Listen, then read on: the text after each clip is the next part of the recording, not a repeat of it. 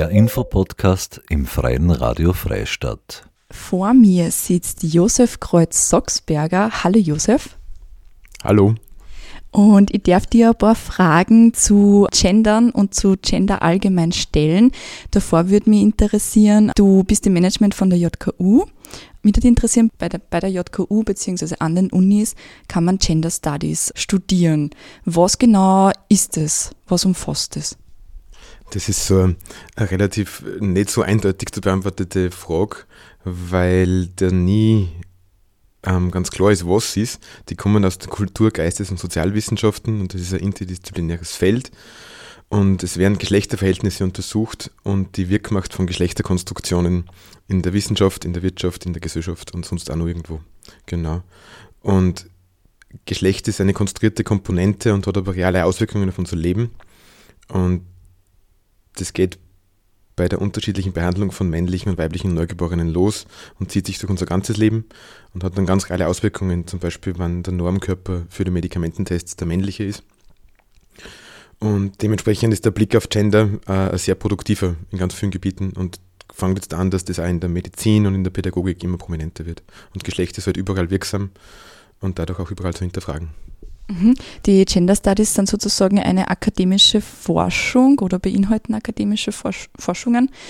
Warum gibt es denn das überhaupt? Ähm, weil Geschlecht überall wirksam ist und es, ähm, Gender Studies entwickeln sich aus dem Feminismus ganz stark. Das erste Werk, was da das begründet hat, war von der Simone, Simone de Beauvoir 1949, das vergessene Geschlecht und das war die erste Auseinandersetzung damit. Und die, der feministische Bewegung, die ist ja schon viel älter aber in den letzten Jahrzehnten ist es halt immer mehr geworden. Genau, ja, mir kommt es jetzt vor, ähm, viele betiteln es auch als äh, Gender-Wahn, ist ja vielleicht eher negativ behaftet. Was sind denn nur deine Aufgaben bei der JKU? Also meine Aufgaben, ich bin im Gender und Diversity Management und wir sind gesetzlich geregelt, es muss uns im laut U Universitätsgesetz 2002 muss jede Uni eine Stabsstelle für Gleichstellungspolitik haben und ähm, Frauenförderung war das früher mal und das wird jetzt in Kategorien erweitert und jetzt seit ähm, 2018 gibt es ja den Rechtsspruch oder das Erkenntnis vom Verfassungsgerichtshof, dass es mehr als nur zwei Geschlechter gibt. Und ich kümmere mich darum, dass wir auf der Uni einen offeneren Raum dafür machen, für Menschen, die sich eben nicht als Mann oder Frau definieren. Mhm. Ähm, ich würde es einmal ganz simpel für den Anfang mal runterbrechen. Was ist denn genau Gender? Ähm, Gender ist das soziale Geschlecht. Im Englischen gibt es die Unterscheidung zwischen Sex als biologisches Geschlecht und Gender als soziales Geschlecht. Wir haben halt nur Geschlecht im Deutschen, deswegen nehmen wir aus dem Englischen dann Gender. Es ist das soziale Geschlecht, also so wie Geschlecht in der Gesellschaft gelesen wird, was das für Sachen beinhaltet, zum Beispiel wie Frauen gelesen werden oder was die Aufgaben von Frauen sind. Das ist Gender. Mhm. Okay, verstehe. Das heißt, es beinhaltet eben das soziale Geschlecht, nicht nur äh, Mann oder Frau, sondern weil halt eben ähm, Geschlechter da vielfältig ist, soziales Geschlecht in dem Fall. Aber warum ist Gendern denn überhaupt wichtig? Ich glaube, wir müssen, ich habe das Gefühl, wir müssen ein bisschen weiter hinten anfangen. Wir sind, das macht nämlich das Thema so komplex, wenn man das dann so vermischt mit den ganzen Sachen. Um das nochmal ganz klar zu sagen, es gibt das biologische Geschlecht, das ist das, was unser Körper herzagt. Das ist das, wie man Menschen lesen würde, wenn man es auf der Straße sieht. Und dann gibt es das gesellschaftliche Geschlecht, das ist das, was die Rollen beinhaltet. Wie man sich als Frau zu verhalten hat, wie man sich als Mann zu verhalten hat. Und das ist über Jahrhunderte gewachsen. Die Geschlechterrollen sind so entstanden, wie sich die Kultur halt entwickelt. Und in den letzten, ja eben seit den 1949 mit der Simone de Beauvoir und, und jetzt geht es los, dass das hinterfragt wird. Und es hat immer schon unterschiedliche Geschlechter gegeben, nur die Sichtbarkeit war aufgrund von der fehlenden Offenheit oder Toleranz in der Gesellschaft halt nicht gegeben. Und jetzt, weil man darüber spricht, tauchen die Menschen auf. Und aus dem Grund ist auch Gendern wichtig, weil äh, ähm, die Sprache, die wir haben, ist wirkmächtig in dem, wie wir unser, unsere Welt wahrnehmen. Das heißt, wenn wir über Sachen sprechen, wird es auch sichtbar es wurde halt einfach schon gesellschaftlich festgelegt, wie man sich zu verhalten hat als Mann oder als Frau. Es wird ständig verhandelt, wie man sich zu verhalten hat als Mann oder Frau. Es ist die ganze Zeit passiert das. Es ist einfach immer alles, unsere ganze Gesellschaft ist gegendert und vergeschlechtlicht, weil egal, sobald ich rausgehe und in Kontakt mit anderen Menschen tritt, hängt es davon ab, wie ich ausschaue, wer ich bin, wie ich wahrgenommen werde und was ich machen darf und welche Auswirkungen das, das hat. Welche Auswirkungen hat das, wenn man sich dem nicht ganz zurechnen kann, mehr, mehr oder weniger als Frau oder als Mann? Es geht, ähm, also das ist ein sehr äh, plakatives Beispiel, aber das ist rein rechtlich so, dass es halt die Kategorien Frauen und Mann gibt und wenn ich da nicht reinpasse, dann bin ich rechtlich existiere ich gar nicht. Und dann muss ich mir das, ähm, wenn ich eine Person bin, die eben äh, nicht als Mann oder Frau auf die Welt gekommen ist, und ich bin in dieser Gesellschaft und äh, es gibt mir eigentlich gar nicht, habe ich ein komplettes ähm, Thema mit dem Identitätsbegriff. Wer bin ich, wo gehe ich hin, wo gehe ich dazu? Und aus diesem Grund taucht es jetzt langsam auf, dass die Menschen da lauter werden und versuchen, ihre Rechte einzufordern. Mhm. Langsam leider, aber sicher. langsam, aber sicher. Ich, ich, Momentan schaut es ganz so aus, als würde es einfach so passieren in diese Richtung, diese Offenheit. Also die, die Sichtbarkeit von queeren Themen ist in den letzten Jahrzehnten immer mehr geworden und es hat kennt gerade eine Richtung, aber wenn ich so über die Landesgrenze nach Ungarn schaue oder wenn ich nach Polen schaue oder wo auch immer hin, die Reaktion schlaft nicht und es gibt genug Strömungen, die dagegen sind. Das heißt, ähm, um sich mit in meinem Gefühl noch, um sich mit Gender und dem Thema auseinandersetzen zu können, braucht es einen gewissen Wohlstand in der Gesellschaft. Es müssen die Grundbedürfnisse abgedeckt sein, dass man dann anfangen können, über sowas nachzudenken. Und solange das gegeben ist, wird auch das mit dem Gender-Thema weitergehen. Wann das Klima unfreundlicher wird, weil die Krisen stärker werden und das real spürbar ist, dass wir uns das alles nicht mehr leisten können, dann denke ich, dass das eines der ersten Themen, das wieder geht. Grundsätzlich, wenn es um das Thema Geschlechtervielfalt geht und um Menschen, die vielleicht nicht eindeutig lesbar als Mann oder Frau definiert sind, ist es sicher eine gute Idee, nicht zu fragen, sondern das einfach zu akzeptieren. Und ähm, in einem Umfeld wie auf der Uni zum Beispiel wird darauf hingewiesen, dass man am Anfang von Vorlesungen zum Beispiel oder von Lehrveranstaltungen Pronomen abfragt, also dass die Person sich selbst vorstellen kann und sagen kann, ich heißt so und so und ich benutze jetzt nicht unbedingt die oder der als Pronomen, sondern ich habe ein anderes Pronomen. Pronomen. Ja, wie viele äh, Gender-Identitäten gibt es das, also die Definition der Geschlechter? Wirst du das rechtlich wissen oder wirst du das auf einer gesellschaftlichen Ebene wissen? Hm, mir wird die gesellschaftliche Ebene besser gefallen. Auf einer gesellschaftlichen Ebene gibt es so viele Geschlechter, wie es Menschen gibt. Äh, Geschlecht ist ein Spektrum. Da gibt es nicht irgendwie Einordnung, aber rechtlich und medizinisch wird das eingeordnet.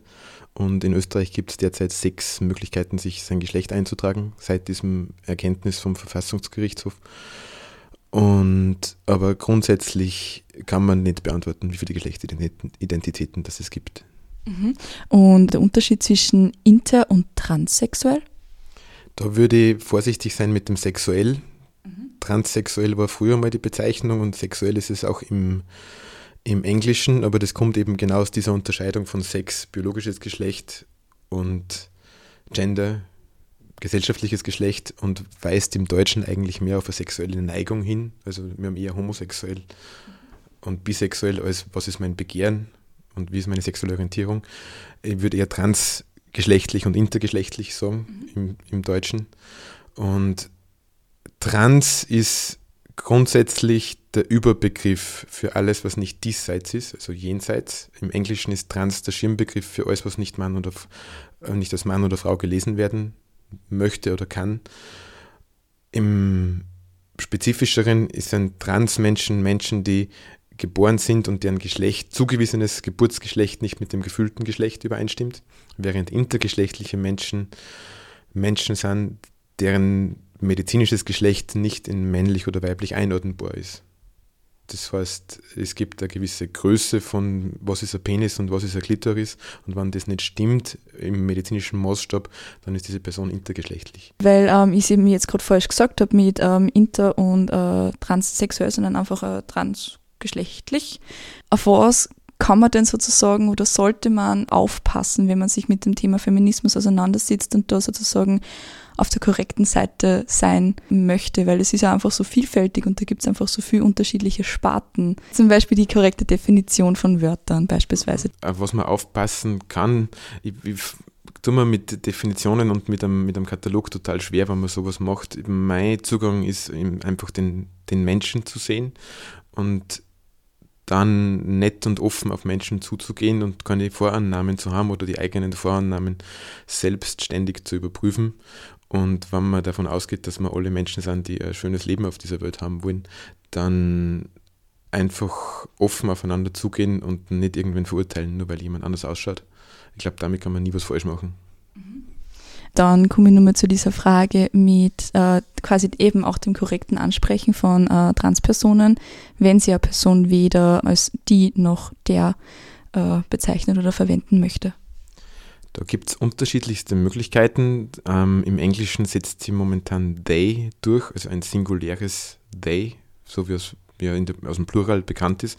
Das gibt schon seit, seit Shakespeares Zeiten, dass das Singulär benutzt wurde, ist dann aber in Vergessenheit geraten und kommt jetzt wieder. Das heißt, man, im Englischen kann man dann einfach äh, den Namen von einer Person und they sagen statt he or she. Und im Deutschen kommt they auch so ein bisschen. Und dann gibt es eine ganze Palette von unterschiedlichen Pronomen. Das kann von Xir bis hin Herrn, Hem sein. Und in Berlin gibt es eine Person, die sprachwissenschaftlich ganz viel vorantreibt, die heißt Lan Hornscheid. Diese Person plädiert momentan für Mens, weil das die Mitte ist von Mensch. Also Ens, sagt sie, möchte sie haben. Also ähm, das benutzt man dann wie die oder der oder sein oder ihr und halt eins. Wenn es quasi so viele Geschlechter wie Menschen gibt und auch ganz viele unterschiedliche Pronomen und Bezeichnungen, wie, ähm, wie kann dann zum Beispiel das in der Gesellschaft funktionieren, wenn man das auf der einen Seite rechtlich ähm, sozusagen alle Menschen ansprechen möchten, auf der anderen Seite auch gesellschaftlich? Das ist schwer zu sagen, weil das wir ähm, zweigeschlechtlich geprägt sind und zweigeschlechtlich aufgewachsen sind und zweigeschlechtlich unser ganzes System entwickelt hat über Jahrhunderte. Ich glaube, es geht momentan gar nicht unbedingt darum zu überlegen, wie das existieren kann, sondern zu überlegen, wie man die Kategorien, die wir haben, hinterfragen und zu schauen, was dann passiert, wenn wir es einmal hinterfragen. Das Erste, was man eigentlich mal machen kann, ist eben, dass man auch ähm, sich wirklich bewusst wird, wie man dann auch korrekt gendert in dem Fall und wie es eben auch dementsprechend vermittelt wird. Kannst mir du ein Beispiel sagen, wie man jetzt gendert. Zum Beispiel das Binnen-I ist ja auch wieder veraltet. Genau, aktuell gendert man mit, einem, mit Sonderzeichen. Also man sagt dann KünstlerInnen zum Beispiel und da, wo das Binnen-I war, kommt jetzt ein Leerraum, der entweder ein Unterstrich ist oder ein Stern oder ein Doppelpunkt, aber der Doppelpunkt ist eher nicht zu verwenden. Den Doppelpunkt würde ich nicht nehmen, weil der Doppelpunkt, beim Doppelpunkt ist nicht ganz geklärt, wo der herkommt, warum das jetzt das Zeichen ist, das benutzt werden soll.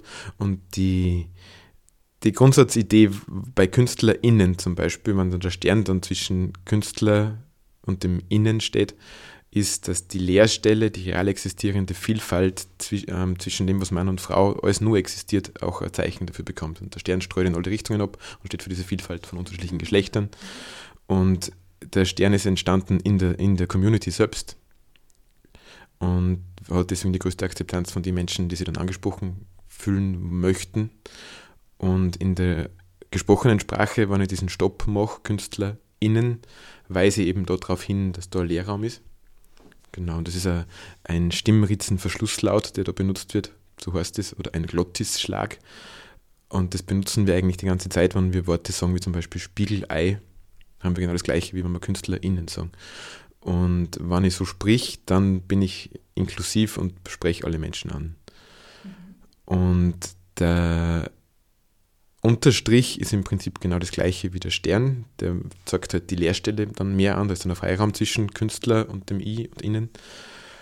Und der Doppelpunkt taucht jetzt auf, weil die das nicht mehr so ein großes, also der Stern und der Unterstrich sollen diese Leerstelle deutlich markieren. Und das ist ja ein, ein, ein kurzer Moment, wo man hängen bleibt und plötzlich zwischen dem Wort äh, Sonderzeichen ist. Und der Doppelpunkt geht da mehr unter, wird dadurch leichter akzeptiert. Und niemand weiß genau, warum der auftaucht ist. Manche fangen jetzt an, den Doppelpunkt zu nehmen, er freut sich irgendwie größerer Beliebtheit. Aber es gibt das Argument zum Beispiel, dass der Doppelpunkt ähm, inklusiver ist bei Screenreadern, bei Menschen, die sehbeeinträchtigt sind oder die blind sind. Allerdings kann man diese Programme auch so umstellen, dass der Stern genauso locker mitgelesen oder nicht mitgelesen wird. Und es wird empfohlen, den Stern zu benutzen. Das heißt auch zum Beispiel jetzt meine pauschale Variante im Gespräch selbst sagt dann einfach Künstlerinnen statt KünstlerInnen oder nur Künstler, wäre dann in dem Fall auch falsch.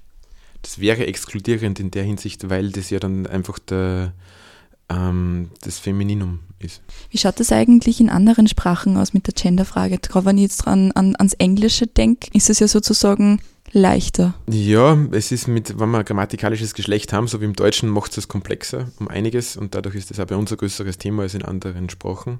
Aber wir sind halt in einem deutschsprachigen Raum und deswegen müssen wir uns mit dem auseinandersetzen, so wie unsere Realität ist. Im Radio in Freistadt liegt der Fokus im Monat März auf Feminismus und Feminismus wird ja auch viel verwechselt mit Frauenthemen mehr oder weniger, sondern werden auch die Frauenthemen im Fokus gelegt. Kannst mir du erklären, was denn eigentlich Feminismus genau hast und warum ich jetzt bei dir sitze und die die Genderfragen stelle. Also der Feminismus ist eine gesellschaftspolitische Strömung, die sich für die Gleichberechtigung der Geschlechter einsetzt, die Diskriminierungen aufdeckt und für die Emanzipation aller Menschen da ist. Und der ist halt auch dynamisch, so wie die Gesellschaft dynamisch ist. Dementsprechend, wenn das Geschlechterverständnis sich ändert, ist es auch die Aufgabe vom Feminismus, dort mitzugehen. Und deswegen diskutieren wir jetzt für Gender auch im Feminismus. Du hast mir jetzt gerade vorher nur eben erklärt, das sind riesengroße Themen, Feminismus und Gender.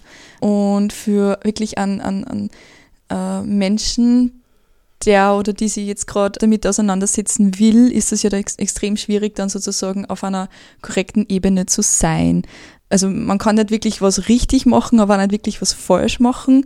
Wie gehst du jetzt mehr oder weniger damit um oder was ist ein guter Rat für die Menschen, die sich versuchen, damit auseinanderzusetzen? Ich glaube, so wie vorher schon erwähnt, ähm, offen sein, äh, Interesse bekunden und auch Mut zum Fehler und Mut äh, zu haben, dass man nachfragt. Und normalerweise ist so, dass das dann immer funktioniert, wenn man einfach anfängt und ehrlich sich damit auseinandersetzt und einfach anfangen. Also wenn man eine Frage hat, nachfragen, aber halt nicht auf eine ungute Art, sondern auf eine, auf eine menschliche, einfühlsame Art nachfragen. Und die meisten Menschen wollen dann eh erklären, was machen und freuen sich, wenn jemand Interesse hat. Okay, passt. Herzlichen Dank.